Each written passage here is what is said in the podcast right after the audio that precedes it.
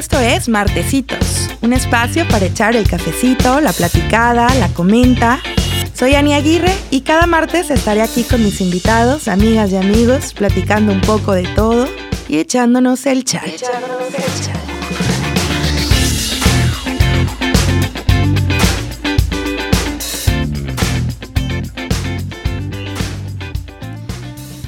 Buenos días, feliz martes, feliz martesitos a todos.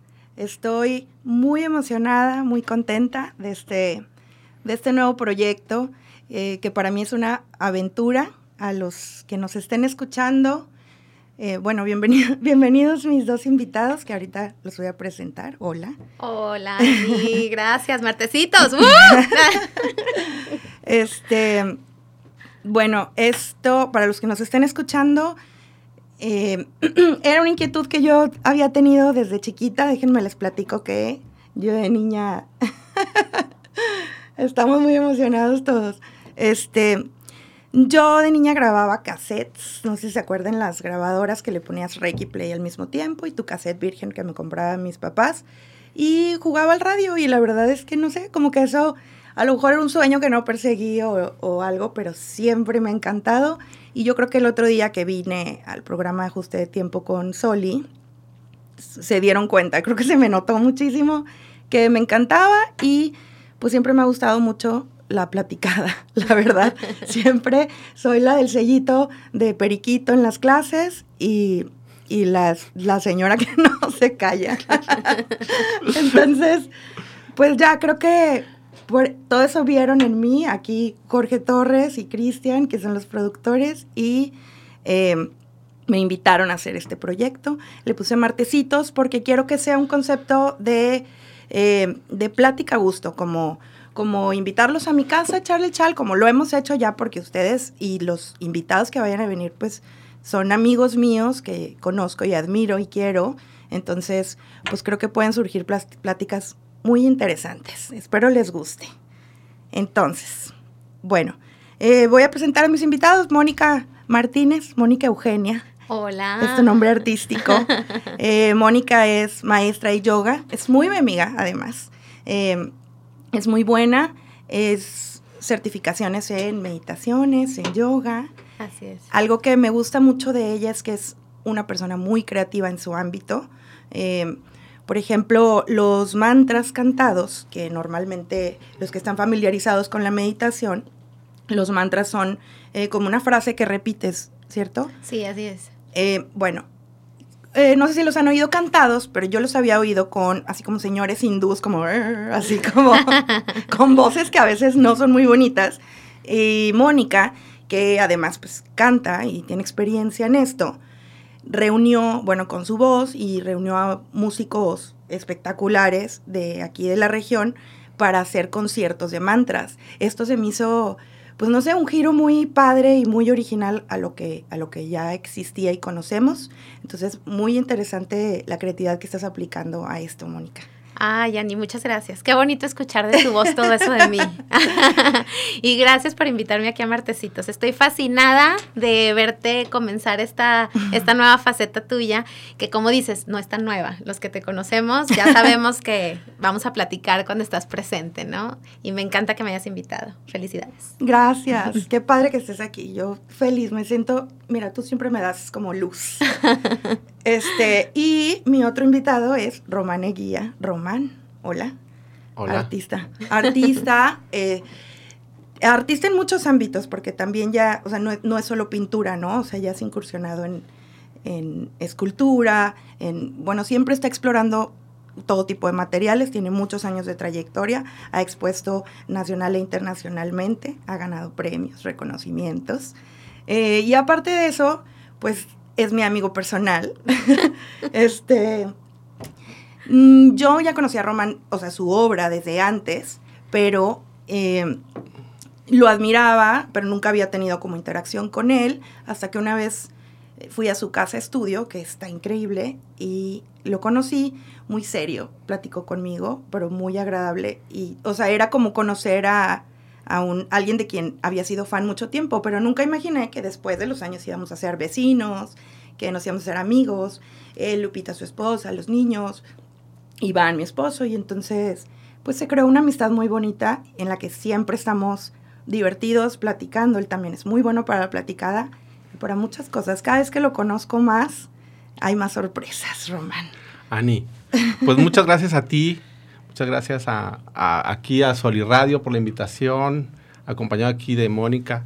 Este, pues sí, los que te conocemos, la verdad es que esto del radio no es más que algo lógico que tenía que suceder en algún momento, porque siempre platicar contigo es como estar en un programa de radio.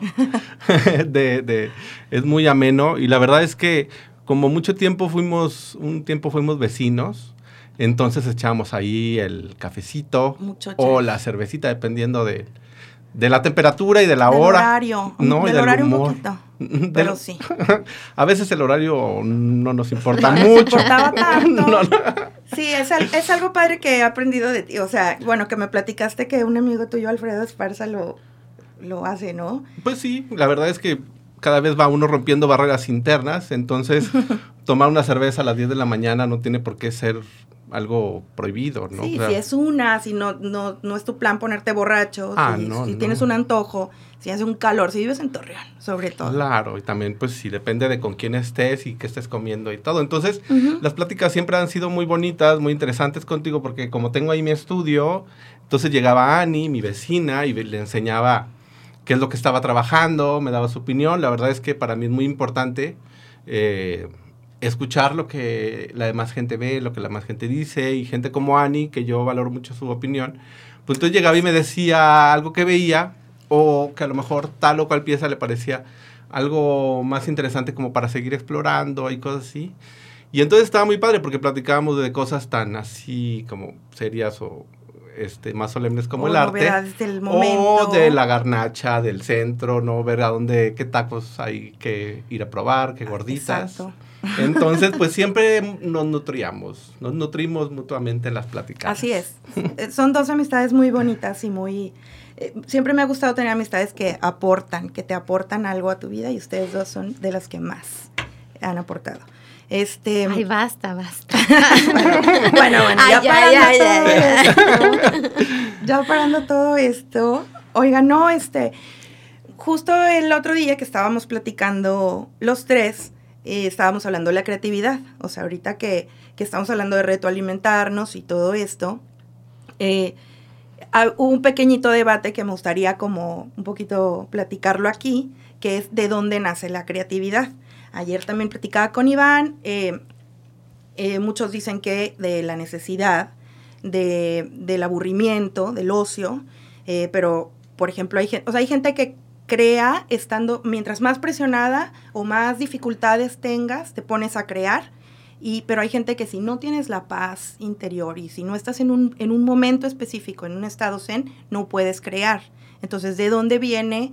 Eh, no sé, ¿desde dónde lo ven ustedes? Sí, sí, estuvo interesante ese, ese debate, ¿no? Em, yo por mi parte eh, lo veo desde, desde el mundo del yoga, desde el conocimiento del yoga, ¿no? Que era lo que platicábamos la otra vez. Y, y yo decía que primero tienes tus necesidades básicas cubiertas, que sería como este tema de los chakras, el chakra 1, la energía de, de saber que tienes eh, todo lo necesario para subsistir, o sea, casa, sustento, comida, trabajo, lo que se va a denominar ahorita como, bueno, dinero también, ¿no? Y a partir de ahí entonces fluyes hacia la creatividad. Eh, ahí estábamos como discrepando un poquito, porque además, bueno, yo creo que cada persona lo va a conectar diferente. Justo dijiste varias opciones, ¿no? Unos desde la necesidad, y luego conectan a crear y entonces están como estas dos energías de la creación junto con la necesidad muy pegaditas, pero hay momentos de creación sin necesidad que yo considero que son muy disfrutables, tanto el proceso, porque no estás presionado, como el resultado, que es, em, hablaría como en, en mi ámbito, ¿no? Segundo chakra, que es el placer, la creación, que sería como un total disfrute el crear sin estar presionado por resolver alguna necesidad. Entonces, es de las dos, pero qué rico cuando no estás presionado, aunque algunos no funcionen de esa manera, ¿no? Hay que aprender a, descubrirlo si es que no. Pues sí, bueno, lo que pasa es que la creatividad, bueno, primero que nada, pues es algo, yo creo que natural al ser humano, ¿verdad? No es algo propio de la gente que tiene una profesión creativa, ¿no? O sea, no solamente para los diseñadores o los arquitectos o los artistas o los músicos, ¿no? O sea, todo mundo es creativo, ¿no? Y, y, yo lo que creo es que sí, eh, pienso que sí en gran parte la, lo que mueve la creatividad es la necesidad, ¿no? A veces una necesidad eh, de expresarte, ¿no? Otras veces una necesidad de resolver un problema, o sea, como como este, un problema en la casa, un problema personal, un problema. Todo eso está involucrada la, la, la creatividad. Yo soy de las personas, como dices tú, o sea, yo sí soy de las personas que tiene que estar tranquilo, ¿no? O sea, yo soy una persona que sí necesita tener paz, que necesita estar concentrado para poder empezar a el proceso. Pero no por eso quiere decir que sea el único, ¿no? Yo sí veo y hay gente, y el otro día platicábamos de los casos de artistas, cuántos hay, que en sus momentos más trágicos de su vida a lo mejor compusieron su pieza más relevante, ¿no? Porque sus emociones estaban a flor de piel y había esa necesidad de sacar eso que estaba dentro que los estaba matando, ¿no? Entonces, o que los estaba carcomiendo por dentro y necesitaban expresarlo de alguna manera. Entonces había una necesidad de, de, de, de, expresar y de, vaciarse, ¿no? A través de...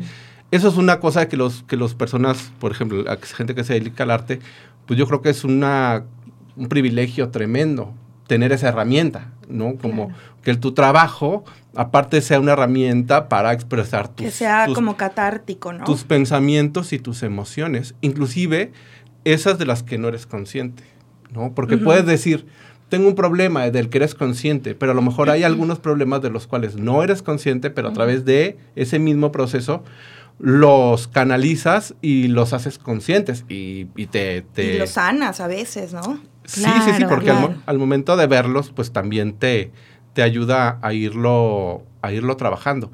Este, pero obviamente yo creo que es algo tan amplio, ¿no? Y que yo creo que hay, hay tantas, podría haber tantos conceptos de creatividad como personas en el mundo, ¿no? Porque creo que cada persona es única y cada uno encuentra sus herramientas y sus maneras de resolver, ¿no? de resolver la vida. Y es como una suma, ¿no? De lo que tú eres. O sea, porque finalmente la creatividad está para, para ser expresada de una forma o de otra. Y es una, me, gustó mucho lo que dijiste, de hay tantas descripciones o definiciones de creatividad como personas en el mundo, porque entonces es la suma de lo que tú has vivido, de tu educación, de tu familia, de tus relaciones. Incluso de etapas de tu vida. De etapas de el mismo Román, por ejemplo, en diferentes etapas, según lo que haya estado viviendo, lo que sea, su obra ha cambiado. Claro, porque también esa es una cosa que siempre platico y creo yo que sí las... bueno, obviamente la creatividad pues está para dar soluciones, ¿no? O sea, yo creo y pienso que cuando veo un, un cuadro, es una solución, es la forma que el, artista encontró para resolver, ¿no? O sea, es, es, algo que se trabaja con la mente y con las emociones y fue una solución, ¿no? Y está ahí de manera, de manera concreta, pero creo yo que también como artista eres un explorador natural, ¿no? Eres una persona... Como una solución. O sea, no, entiendo muy bien. Fue una solución o una respuesta, por decirlo así, que en ese momento fue la que pudiste dar. Pero también creo que las fórmulas en la creatividad, pues es algo que puede matar a la creatividad. Entonces, si algo te funcionó en algún momento... A lo mejor después ya no. Ya después ya no, porque así es la vida. Yo estoy pensando un poco en, en los niños, ¿no? Eh, que todas estas eh, herramientas o características que tenemos por el simple hecho de ser humanos, como es la creatividad, están ahí, por, el simple hecho de nacer, están ahí. Y, no sé, me puse a pensar un poquito ahorita lo que dijiste, de si, si es para solucionar algo, porque cuando yo veo a un niño creando, a lo mejor no está solucionando. solo es porque sí, o sea, chiquitos, ¿no? En, la primera infancia. pero está dando salida a su creatividad. pero bueno, también ahí es como un proceso creativo del más puro que puede haber. El más puro, sí. ¿No? Ya cuando vamos creciendo nos vamos llenando de un montón de cosas, ¿no? ¿Qué solucionar? ¿Qué solucionar? es eso, es la adultez, es la adultez Ay, no, ay, no, ¿qué? No, obviamente, entre más niño te conserves como artista, pues más, pues más honesto contigo mismo vas a ser, ¿no? Claro. Pero, eh, pero sí, o sea, coincido contigo. Un niño, pues sí, es, es creativo, pero de una manera increíble. y aprendes un montón. O sea, yo he quedado clases a niños, la verdad es que aprenden mucho a esa parte. Y yo creo que hay una cosa muy importante, porque yo creo que si se habla de creatividad, hay una parte fundamental de la creatividad y es el error. O sea, el error es parte intrínseca del proceso creativo. La gente que le tiene miedo al error es la gente que es menos creativa. La y es la gente más adulta. Y es la gente más Somos los más adultos los que tememos equivocarnos. Y es, la que tiene más miedo a equivocarse y es la que la quiere que las cosas no cambien y es la que quiere que, que las cosas siempre sean como hayan sido. Me explico y que su misma fórmula le funcionen siempre en su vida. Y es necedad, pero yo creo que los niños en ese sentido son pues grandes maestros porque pues el concepto de equivocación pues prácticamente no existe, a menos que tú como papá se lo metas, ¿verdad? Pero... O la sociedad en sí, ¿no? Hasta el mismo eh, mm. sistema educativo, ya me voy a meter en otro tema. Pero sí, conforme vamos creciendo, claro. o sea, en un inicio no tienes miedos, no tienes prejuicios, no tienes inseguridades, cosa que se te va desarrollando más grande. Y fíjate que yo tengo una idea, que es que el error no es otra cosa que un lugar en el que no habías estado antes. O sea, si tú en tu vida de repente estás eh, en un problema, en una crisis o algo así, eso sería un error, por decirlo así, en tu vida. O sea, es como si estuvieras pintando y hay un error. Pero no es que sea algo malo, simplemente nunca había estado en esta situación y lo que tengo que hacer es adaptarme, pensar, resolver y ver de qué manera continuar. Te topas como con un bache y ves cómo cómo rodearlo, cómo pasarlo. O sea, te topas como con, con, algo. Con la naturaleza de la vida. Ajá. Yo creo que, eh, o sea, si te topas con algo y tienes como esta crisis y no sabes qué hacer y lo consideras un error, creo que más bien es algo parecido a tu pasado que te hace sentir este, esta crisis.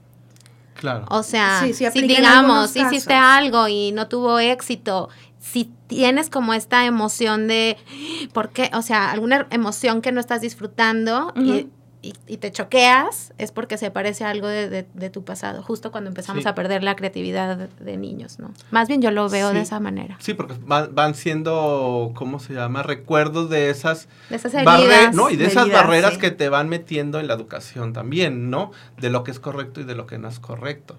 Entonces, en la medida que te liberas de eso, o sea, en el dibujo y todo esto, o sea, hacer las cosas como se deben de hacer, yo creo que en el arte es lo que puede pasar, ¿no? O sea, ¿por qué? Querer seguir una estructura. No, y, que, y hacer lo que se ha hecho antes, y hacer lo que otras personas hacen, y lo que a otra persona funcionó, o sea, eso es estar muerto, ¿no? Inclusive hacer lo que a ti te ha funcionado también es una manera de morirse. Aunque al mismo tiempo lo tomas, ¿no? Lo, lo tomas cosas de, de todo mundo para poder crear, porque... Sí, porque nada nace de la nada. Nada nace de la nada, ¿no? O sea, yo creo que de ti mismo y de otros vas tomando cosas y vas y te vas renovando. Vas haciendo tu propio collage, ¿no? De, de ti mismo o de lo que estás haciendo afuera. Que es un poquito, más o menos yo creo que es mi proceso.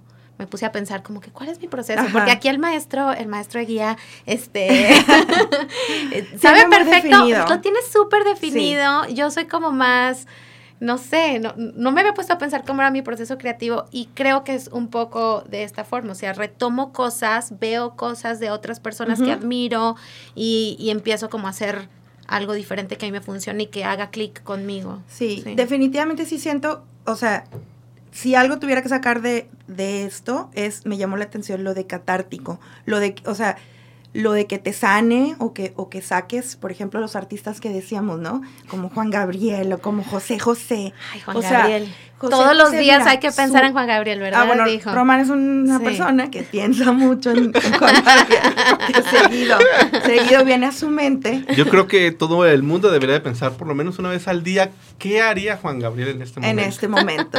sí, la verdad, sí, Juan Gabriel es, su pastor.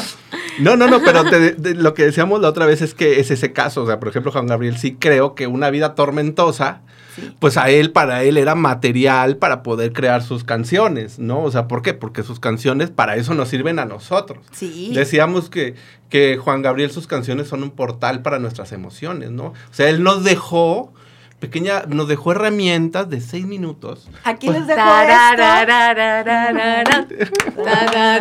No, es para, que qué cosa. para que nuestras emociones se, se pudieran remover. O sea, de remover y, y ¿sí me explico? Y- Sí, pero qué, qué padre, ¿no? Porque él no pensó, voy a hacer esta canción de gente dolida.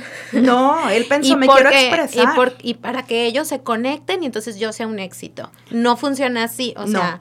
no, digo, no. puede funcionar. Yo creo que eh, RBD también así funcionó.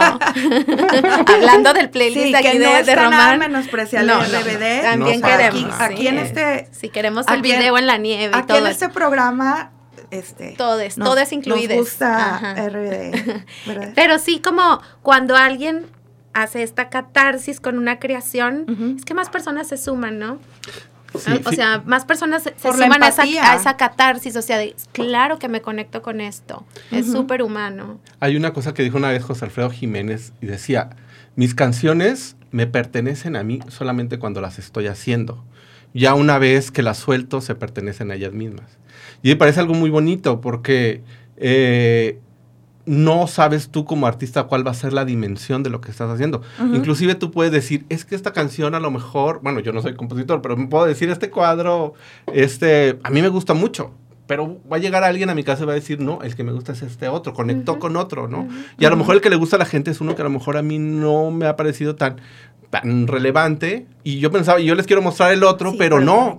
Y eso, y eso sucede con arte en general. O sea, tú como artista no sabes eh, cuál va a ser la pieza que va a, a lo mejor a tener más trascendencia en tu vida. Es más, Sí, no o ¿A sabes. dónde va a llegar? O ¿Y sea- de qué forma van a conectar con, Y- con, lo, con lo que creaste, no? Yo tengo este, este amigo que importante- que ajá. hizo una canción, ¿no? Es compositor. Y platiqué con él sobre esa canción y pareciera que es como de una pareja que, o sea, que se le está cantando una pareja. Y me dijo, es que yo la hice y me la estaba haciendo a mí mismo. ¿Qué? Y yo, ¿qué? Sí, Entonces claro, no muchas sabes cómo va a no. conectar, cómo va a conectar el otro con lo que tú mismo hiciste. Como Ya. cuál es la Qué de- bonito eso que esa frase de quién, de, De quién José dijiste? Alfredo Jiménez. de Ajá, José Alfredo, que ajá. solo es de él mientras lo crea. Pero imagínate también Sale esta parte, universo, esta ya. parte de que, que tú no, o sea, tú como artista no sabes si ya eh, hiciste tu mejor pieza. O sea, no sé, este, hay compositores que a lo mejor a los 22 años hicieron su pieza más trascendental y ya vivieron el resto de su vida. Consuelito Velázquez. Consuelo Velázquez, lo hizo a los que 14, a los 10 15, A los 16 16 años, una cosa así. o 15. 14. Muy Hay que chica. investigar ese dato, pero, Pero muy dices chica. tú, oye, y luego tienes toda una vida de compositor y la, o sea, tú no sabes en realidad Esa fue cuando tu la obra estás más haciendo, va a ser, qué es lo más trascendental que vas a hacer en tu Ah, bueno, vida. ella para el que no supo es este la escritora de Bésame mucho. Bésame mucho. Y lo hizo sin haber besado nunca a nadie. Fíjate. Y te das cuenta el sentimiento que le pone y las palabras que dice. Este, pero Sí. ya, es- o sea, esa es la obra por la que fue más conocida. Y entonces, Bueno, fíjate, qué- la qué curioso, porque solamente la pudo haber hecho ella a esa edad y en ese momento. Ujú. ¿Sí me explico? Ujú. O sea, a mí eso es algo que me impresiona mucho del arte. O sea, tú haces una pieza a los 27 años, eso que eres tú y eso que, que te interesa en ese momento y eso que has vivido en ese momento es algo irrepetible, ¿no? Y a lo mejor, pero te digo, a lo mejor Juan Gabriel a los 28 años compuso Querida. Y en su vida volvió a componer una canción a lo mejor de esa dimensión Tan icónica. tan icónica. Bueno, no, sí tiene Bueno, muchas, él tiene pero- un chorro, pero es a lo mejor, es así como que la, eh, la más emblemática para mucha gente. Y él podía haber, puede componer muchas más canciones y a lo mejor, pero esa persona de 28 años con ese dolor que- o con ese sentimiento que ya no vuelva a volver a suceder nunca en su vida, ¿no? Y quedó registrado. Y es algo que yo creo que es muy bonito de los artistas, que a final de cuentas, toda su obra va siendo una especie de este diario. Un diario, ¿no? Una biografía. O sea, Ajá. tú vas a poder ver al final de tus días, Así Un reflejo pensaba, así de tus era. etapas. de toda tu obra, Claro. ver cuáles eran tus intereses y qué, quién eras en ese momento. Las ¿no? muchas vidas que viviste en la misma vida. Exactamente. Los Mónica. cambios. Ay, no, discúlpenme. Ay, es el café, la- sí, las muchas personas que te permitiste ser en una sola vida. Claro, ¿no? claro, Claro. claro, claro. O sea, Oye, y, y habla- y José Alfredo, ahorita que decías de lo que decía de sus canciones, eh, sí sabes que él decía que Chabela Vargas eh, las cantaba con tanto dolor como si las hubiera vivido. O sea, que fue, o sea, ella luego lo, o sea, pudo replicar su, su obra, pero le, le tomó un sentimiento que él le transmitió. Y ella, como que ya las heridas que traía, también las sacó. O sea, qué loco que puedas aparte transmitir y alguien tomarlo se y, se apropia de y eso. apropiarse. O sea, un Sí. intérprete bastante certera, ¿no? De, de lo que estaba, de, Sí, de lo que decía la, la canción, la No, no, música. o sea, le, así más con el puñal en el pecho, así es de cuenta. O sea, si esa canción ya dolía, Chabela. Histriónica, no, completamente. un histrionismo. Qué bueno. Qué bueno, que nos gusta. Oigan, ¿ustedes creen que juntándote con gente creativa te haces más creativo? O sea, ¿qué tanto creen que eh, la gente que, que seleccionamos para estar a nuestro alrededor nos influye? Yo, claro que sí. Claro que sí. Y no nada más de la creatividad, de todo, ¿no? De los intereses, de la forma de enfrentar el mundo, de la forma de enfrentar eh, lo que te sucede, Claro. el humor, o sea, muchísimas permeas, cosas, ¿no? claro, claro. Y lo, es, es que lo que, de lo que nos rodeamos nos vamos alimentando.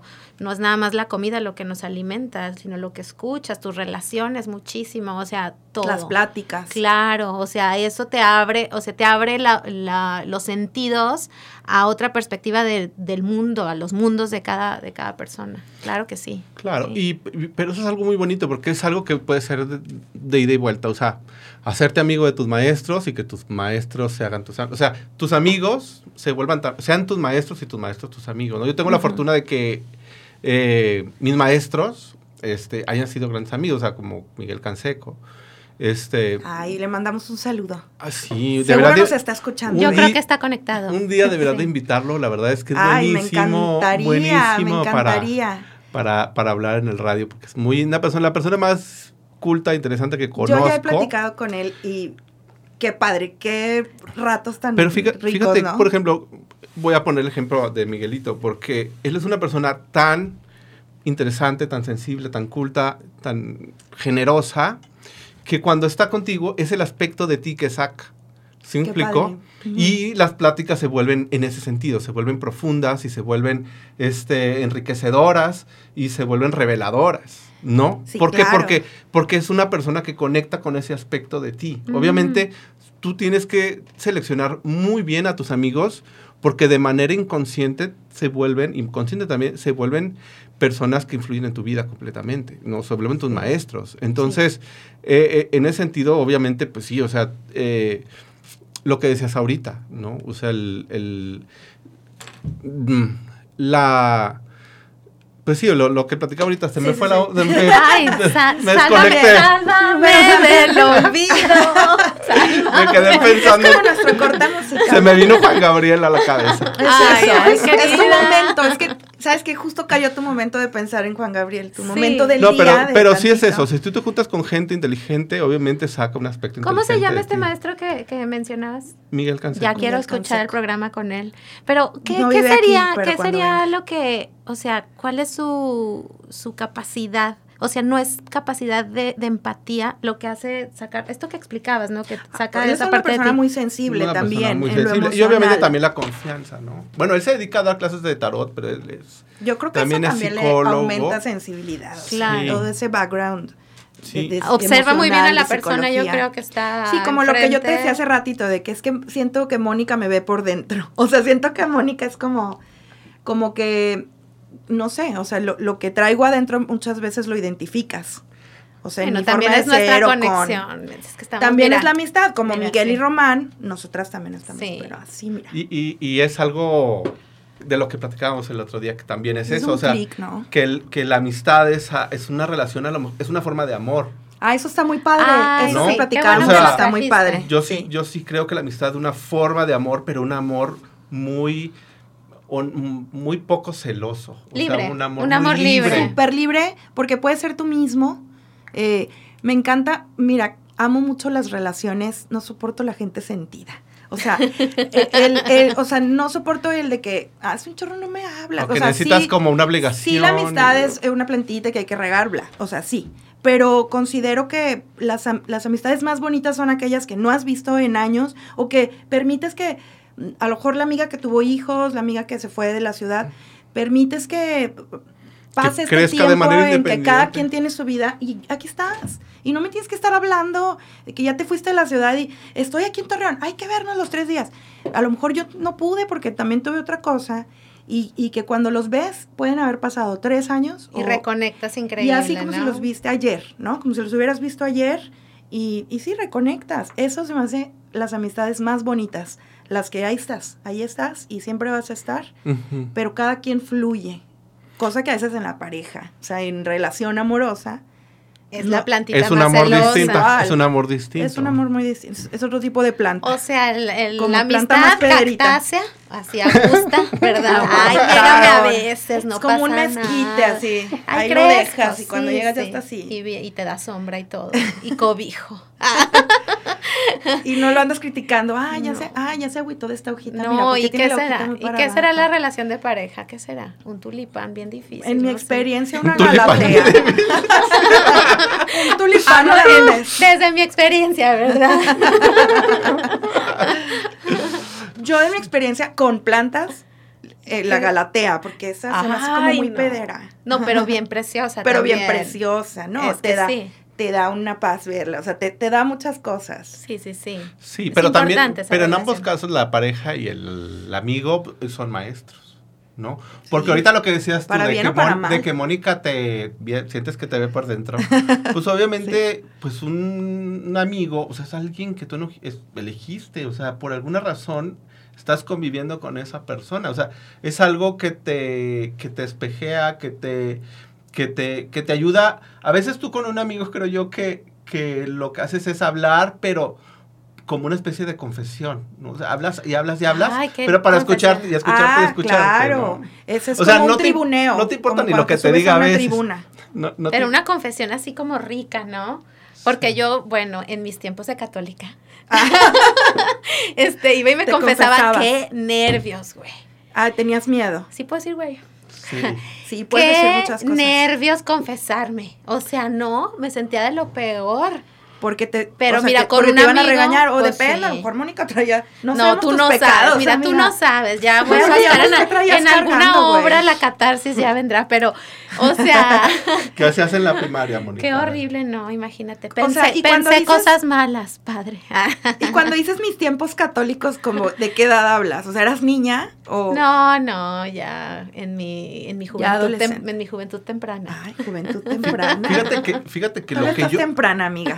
Fíjate que lo que yo creo de la confesión es que es una herramienta que se desarrolló con fines obviamente terapéuticos. O sea, creo que en esa época pues no existían ni los psicólogos, ni existían un montón de cosas que ahorita tenemos para poder Gracias hablar. a Dios. ¿no? Ay, pero, pero ¿qué le ves de terapéutico a la penitencia? No, bueno, la penitencia no. No, pero es, O lo que sea, es el recurso que pero- había. pero- Ponte pero- vidrios en pero las era- pero y vete hasta pe- donde está la Pero era a lo mejor la que en ese momento existía. O sea, yo sí me imagino a lo mejor la gente que llegaba de las cruzadas.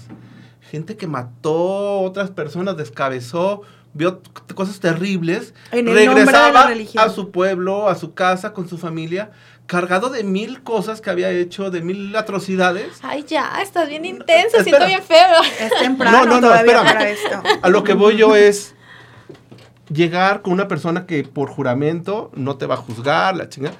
Y lo que lo, Y lo- no le puedes decir a nadie. lo que es la confesión es un pequeño exorcismo, si podemos ver, o sea, es una forma de exorcizar los De demonios. Entonces, era como quitarle la carga a la gente y decirle, "Oye, ¿sabes qué? Pues ya la regaste, hiciste mil pendejadas." Dios pero te perdonó. Ya te- Nuestro, y- y lo regresan para que se inserte en la sociedad, porque es como una manera como era una terapia, era un sí era un sí. exorcismo, o sea, yo sí lo veo así. A lo mejor ahorita ya hay muchas otras cosas, que- pero en ese momento creo que era lo que se necesitaba.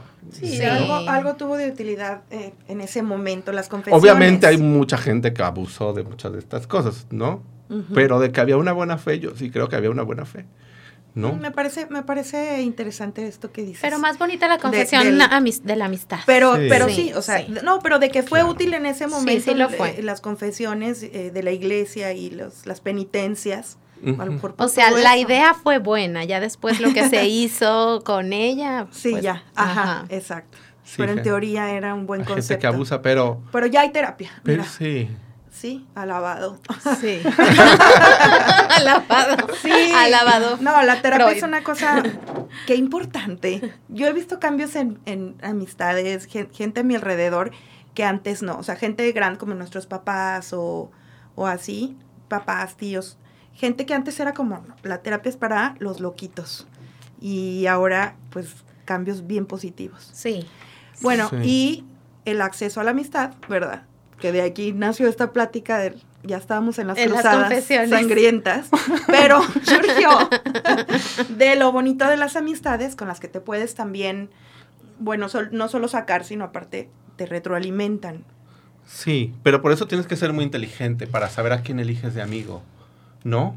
Porque obviamente, pues es la gente que te va a estar coachando en la vida, ¿no? Que te va a estar... Y sobre todo ser inteligente para saber quién no eliges de amigo. Y Eh, cuando, o sea, cuando, este punto y se cuando me hace delicado. retirarte, ¿no? O sea, ¿qué hora le dices? Este, híjole, ya córtala. Como cuando cortas un novio, o sea, no es, tampoco la cortada no es, No es fácil. tan fácil.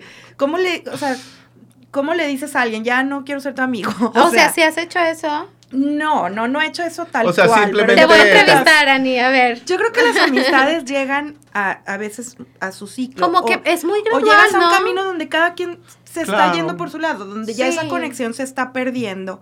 Pasa Yo lo también siento en más así, como Sí. es, es gradual, no, Es no es como tan intenso el fin como eh, las parejas, ¿no? Así como es que creo que este ya no, Creo creo, que ya, ya- ya terminó y sí, Ya no, vamos en no, picada no. O sea, con un amigo así de que no, no, ¿cómo le voy a hablar con ella? Esto va en picada. Mónica, te cito en un café. Quiero hablar contigo. Creo que va en picada. Nerviosísimos, ¿no? Va en picada que- esto. No, no, hay que, debemos- hay que ir a terapia de, hay que ir a terapia de amistad. Creo que lo mejor será terapia de Y amistad, tú ya güey. no. No, dejarnos ya.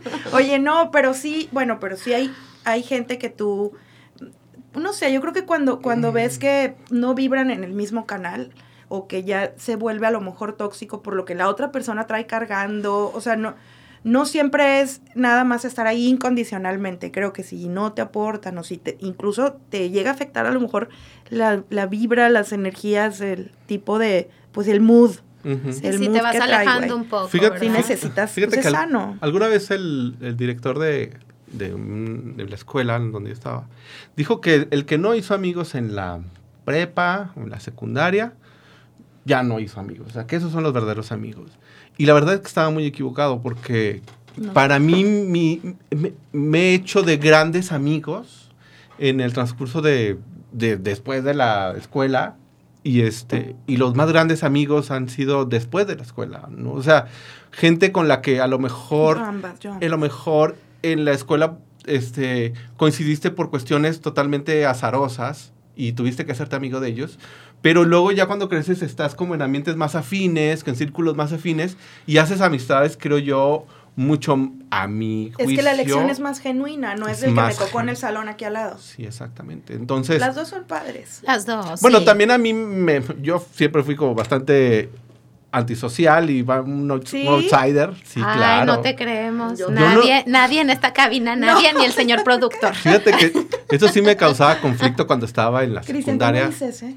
En la secundaria y, en la ves. prepa, porque la verdad es que no encajaba ni con los fresas, ni con los deportistas, ni con los ñoños, ni con los nerds, ni con los losers, ni con, o sea, con ninguno, ni Yo con creo los... que tú encajas con todos esos que dijiste. Ahorita, Un poquito de todo. ahorita eso, no, es que yo no, la verdad es que te- yo tenía muy pocos amigos. Este, y, y la verdad que también era muy antisocial. Entonces, ahorita, eso de no, no encajar con nadie, de grande se volvió una virtud. En ese momento era para mí algo muy difícil, porque pues como adolescente lo que quieres es encajar. ¿No? Y para mí sí era así como que, güey, no mames, sí. qué pedo. O sea, porque obviamente sentía, pues soy yo, ni modo que todos estén mal, ¿no? Pero ahorita ya de grande, o sea, yo tengo la virtud de platicar con, o sea, puedo platicar con quien sea y ya soy amigo de, de gente con muchas formas de pensar distinto. Y este, y ahorita ya es algo positivo, ¿no? O sea, de que, bueno, no encajo en nada, entonces encajo en todo, Ay, qué bonito. Ay, me gusta mucho. Pero fueron eso. años de terapia, ¿no? Ay, no te creas. No, es que-. No, no te creas, nunca ¿Cuándo, terapia. ¿Cuándo te diste cuenta de esto? El O sea, porque me identifico un poquito contigo. Yo tampoco siento que encajo muy bien en, en, en algún grupo en específico. Yo también pienso Pero que luego mientes. te das cuenta, luego te das cuenta que, que, que mucha gente también se siente así. O sea, que tú creías que todo el mundo encajaba, pero pero en su interior igual también estaba haciendo un esfuerzo increíble por encajar. No sé por qué hacemos eso los seres humanos. ¿No? sé. ¿Quién sabe? Yo no tengo ese... no, ya sabemos, Ani Aguirre. Martecitos es una prueba de ello. y ahorita regresamos al inicio del programa porque creo que en mi caso el arte fue una manera de insertarme en la sociedad. O sea, al mm. ser un, te digo, una persona que no entraba y de repente empezar a hacer dibujitos, era así como que, ay, güey, mira, pues el, que dibuja padre. es el que dibuja, ¿no? Y para mí fue así como como este... Este yo soy. sí, sí, como el de la película del perfume, el libro del perfume que hacía un perfume para seducir.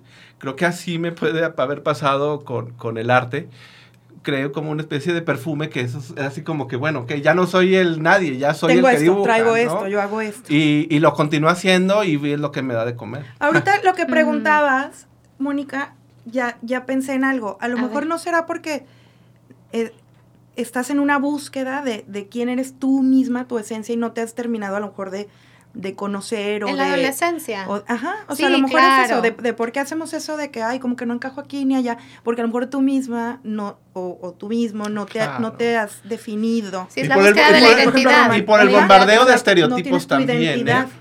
Y la bolita este y este, este, Por lo que tienes que ser, cómo debes de ser para encajar. Y entonces tú como adolescente... la época más confusa del mundo. Fíjate que cosa, y como adolescente a lo mejor una semana te vistes de vaquero y luego la siguiente te vistes de rockero y a la siguiente te vistes de Es que sí, no, de eso se trata. Estás buscando quién eres, sí, claro. no en tu tribu, o sea, en tu, en tu, familia nuclear. ¿Quién soy si yo me despego de aquí? Estás probándolo. Esa es la adolescencia, tribu, ¿no? O sea, de me despego, si soy, no, no, no, no quiero ser como mis papás, por eso es la edad de, de no quiero ser como mi mamá o como mi papá, y entonces empiezo a probar esa identidad, ¿no? Sí, sí, y qué difícil como papá estar viendo ese proceso en tu hijo, ¿no? O sea, de, decir, de que decir, no puedo hacer nada porque yo sé que es parte de un proceso. es prueba y error personal. Prueba o sea, entonces ves a los papás ahí en, la, ahí, en la foto familiar, todos muy bien peinaditos y de repente uno ahí con los pelos, las uñas negras, ¿no? Es que la época de la adolescencia confusa. Y ahorita, ahorita en las redes, pero bueno, ese ya es otro programa, porque ahorita con las redes, ser adolescente con todo lo que hay ahorita, yo, me, mira, me explota la cabeza. Ay, qué señora me oí. Ah, pero... no, no, sí te entiendo. Yo lo veo en mi hija.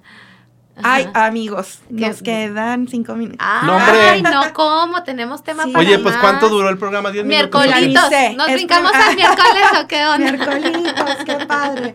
No, por ahora, martesitos, oye, estamos, es el primer programa, estamos como... Agarrando. Como agarrando ondas. Yo nada más le dije a Cristian, no quiero estar pensando como en cuánto va de tiempo y estar porque pues no fluye igual, ¿no? Claro. Entonces ya le dije, cuando falte poquito, tú me avisas. Este, hay una pregunta que les quiero hacer a, cada uno, que es si pudieras echarte el chal con cualquier persona de cualquier época, vivo, muerto, cualquier lugar del mundo, ¿quién creen que serían? ¿O quiénes? A lo mejor tienen varias personas. Yo ya sé. Ay, Mónica. Yo ya sé. A mí me gustaría echarme el chal con mi abuela materna. Ella, ella murió muy joven, cuando mi mamá tenía como seis años, y me encantaría. ¿Y y tu mamá entonces pues no, no, la conoce. Tiene dos o tres, tiene dos o tres recuerdos, de, ella. Me encantaría saber quién era.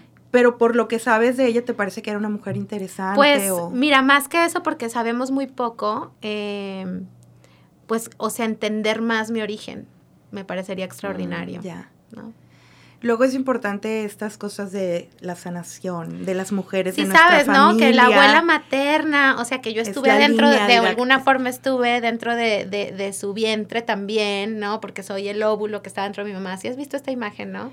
Que está, o sea, está. He oído hablar de Cuando mi abuela estuvo embarazada, mi mamá, mi mamá ya estaba adentro y uno de esos óvulos que estaba ahí adentro, pues soy yo, ¿no? La mitad de lo que soy yo. Entonces me parecería extraordinario conocerla, saber cómo era su voz, cómo, o sea. Sí, yo creo que la abuela materna es un pilar importante, sobre todo en las mujeres. Sí. No, yo, mi abuela Rosarito, éramos ah, amiguísimas. Eh, o sea, de ahí que yo sepa quién, la leyenda de Joaquín Pardavé, que cuando lo enterraron muerto, de ahí que sepa las novelas. La otra vez le eché carrilla a mi mamá porque traía los ojos hinchados, se untó una crema, de, no sé qué, y luego hinchados y crema blanca así como, como chinas de cuenta. Y yo, Geisha. ay, el pecado de Oyuki. ¿Y sabes qué es eso? Es una novela Sí, súper antigua. Y después me, re- o sea, nos atacamos de risa, ¿Por güey. qué digo eso? No, güey, nos cagamos de risa y le dije, ¿por qué me sé esto, güey? O sea, mo- y yo pienso, ay, Rosarito, güey. O sea, me dejaban con ella todo el tiempo. Y neta sí me sé cosas de películas viejas, novelas y todo lo que ella me platicaba. O de épocas antiguas. O sea, no, no, no. Creo que conecté con ella siempre muy... Sí, que, o Muy sea, bonito. yo 100% quisiera eso. O sea, sé que hay muchísimas personas a lo largo de la historia que, que me encantaría platicar, pero creo que mi camino me ha llevado justo a eso, a ir como más a mi origen, más hacia adentro. Y obviamente hay, hay cosas que yo soy, o sea, características mías que provienen de ahí y me encantarían, ¿no? Si estoy en este camino de autodescubrimiento, pues que, Qué padre. que mejor. Qué Ajá. padre, qué bonito. Bueno, pues yo, Román, vecino.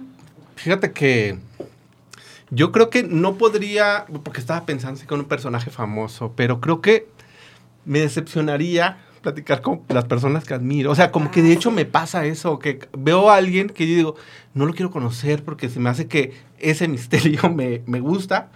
Pero bueno, de la gente que admiro, yo creo, como arquitectos, pintores y todo esto, creo que lo más interesante de ellos es algo con lo que dialogo. O sea, dialogas a través de su obra, ¿no? Y- siento que los conozco y creo que la parte más importante que pueden dar me la dan a través de su trabajo. O sea, no me interesaría hablar con alguno O de tú ellos. ya te echaste el chal con ellos a través Sí, de o sea, tú entras a una obra arquitectónica, una arquitect- dices, no mames, güey. O sea, esto es una cátedra y, es- o sea, es así como, o una pintura. Creo que, este, y es la parte más importante de ellos. O sea, y creo que a lo mejor pueden ser seres humanos, pas- no sé, o sea, un- se volver algo como muy humano ahí, como Muy que- terrenal. Sí, sí, sí, como que Pues se me sí, caería se del altar. nunca... Mantenerlo en el Se misterio. me caería del altar. Ajá. Sí. Te vas a burlar de mí, Ani, cuando te diga quién me gustaría platicar. Porque vas a decirme. Ay, ya, con Juan Gabriel, ¿verdad? No, Sí, no, ¿verdad? tú siempre piensas que yo me voy a burlar de ti. O sea, no sé de dónde sacaste eso. O sea, nunca me burlo de ti. Fíjate que. Te si- echo carrilla. Fíjate que si pudiera platicar con alguien, me gustaría platicar conmigo mismo. O sea, se me ¿cómo haría como. O sea, tenerme así. Pero del pasado. No, no, no, así, tal ¿a tú- cual. Tú, mismo, tú mismo. Bueno, puede ser, puede ser alguna otra edad, estaría padre, pero. O de señor, O pero con así. tu román pero, chiquito de, con- de primaria y todo eso. Ay, eso sería pero, bien pero, lindo, ¿no? pero con este así, em, de persona a persona. O sea, verme no, como. yo sí me voy a burlar de él. Ay, Mónica. Este es un, este es un espacio seguro, güey. Bueno. A lo mejor sí necesito terapia con esta confesión. Pero a ver, ¿pero por qué? Porque creo yo que podría salir muchas cosas a través de ese diálogo que para mí serían fundamentales para mi crecimiento, para mi desarrollo y para mi autoconocimiento. O sea, No, no me suena o descabellado. sea, me O sea, parecería algo... yo platicaría con Ani chiquita. Porque a lo mejor puede ser O que lo haga... Niña. Claro, Porque- le quiero decir mil cosas como de todo va a estar bien, échale ganas. No, lloro si les platico. qué No, le no, quiero no. decir. Es que pero- hasta hay meditaciones para conectar con el niño interno No, y sacas unas cosas padrísimo. buenísimas para tu presente. Sí, sí, sí, sí, sí, sí, de- debe ser, pero así de como que tenerlo enfrente, inclusive escuchar la voz y los gestos, o sea, lo que la gente ve de mí, Sí te como que intriga, eso a lo luego mejor verte desde me- afuera. verme desde afuera como en tercera Ah, persona, Como te ven a ti. con ya verme- es o sea, es eso. así como... ¿Cómo me veo cuando hablo? ¿Cómo me veo cuando hago estos gestos? Y así? Sí, no, no, te lo juro que, mira, no te voy a echar carrilla de esto. Se me hace muy bonito. Yo. Oiga, no, pues, qué padre. Creo que ya es nuestro momento de cerrar este primer martesitos. Ah. Estoy súper contenta, les agradezco de todo mi corazón a los dos haberme acompañado. Y creo que estuvo muy a gusto, ¿no? Padrísimo. Sí, ¿Qué les se fue muy rápido. ¿Cómo lo hice como Espectacular. Tenía no, nervios, pero ya no. Espectacular, no. se te notaron tus nervios. Ay, te qué ves bien. No sí, luego dicho. ya me siento muy a gusto, me gusta esto. Gracias, Ani. Espero que a los que nos escuchen también les guste. Y pues los dos, cuando quieran, son bienvenidos.